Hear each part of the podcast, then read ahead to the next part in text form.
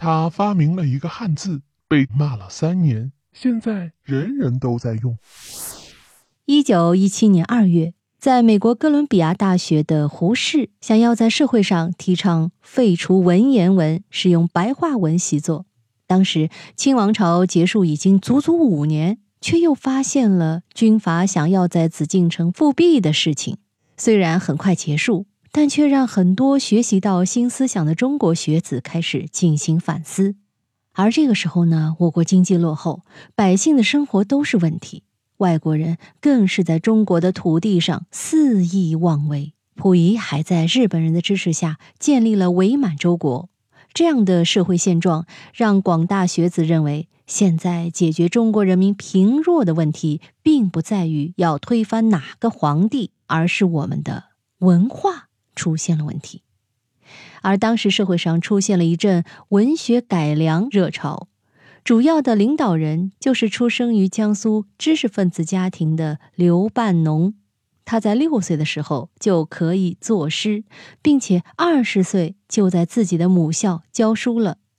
一九一七年，他在报纸上发表文章，题为《文学改良观》，更是引起了很多文豪的注意呀，还带动了一波白话文运动的兴起。当时呢，白话文运动的兴起，让西方语言逐渐的传入了我国，尤其是英语最为时兴。英语中，he 是男性，she 是女性，而在我国的文学概念中，单人旁的他是指男性和女性的一切事物。这样呢，在中国人的角度来理解就很不方便。之后，刘半农就开始为一件事情犯难。那就是怎么样用汉字来表达女性呢？这时候有不少文人就开始给他出主意。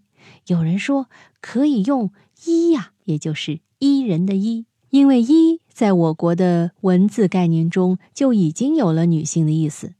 但是刘半农却认为“伊”不是最好的用来代替女性的词，他提出要用“她”。也就是我们现在指代女性的这个“她”字啊，来代替女性的第三人称，并且还把读音标注了出来。但是很多人对这个字并不了解，尤其是社会中的广大女性。当时我国的许多封建思想都和西方思想出现了很大的碰撞，因此刘半农就因为这件事被很多保守派攻击了很久。同时，也被不少的未婚女子追着骂了三年。其中反应最激烈的就是当时的女权代表，他们认为中国已经脱离了封建社会，人人平等，为何要单独给女性创造一个具有性别歧视的字呢？而且，中国古代但凡带女字旁的字儿啊，都不是什么好字眼，比如妒忌的妒、妻妾的妾等。为此啊，好多女性痛骂了刘半农好几年。为了反击刘半农，一些女作家也在文章中用“男也”也是的“也”啊来代替男性的“他”。但后来呢，因为徐志摩啊、鲁迅等文豪们都渐渐开始接受女字旁的“他”，并把它用于自己的文章中，所以女字旁的“他”字最终还是被社会绝大多数人认可。一九三二年，教育部正式将女字旁的“她”字纳入常用字中，女权代表这才渐渐不再骂刘半农了。后来的刘半农到英国伦敦大学学习语言，注意到了他引起的争论。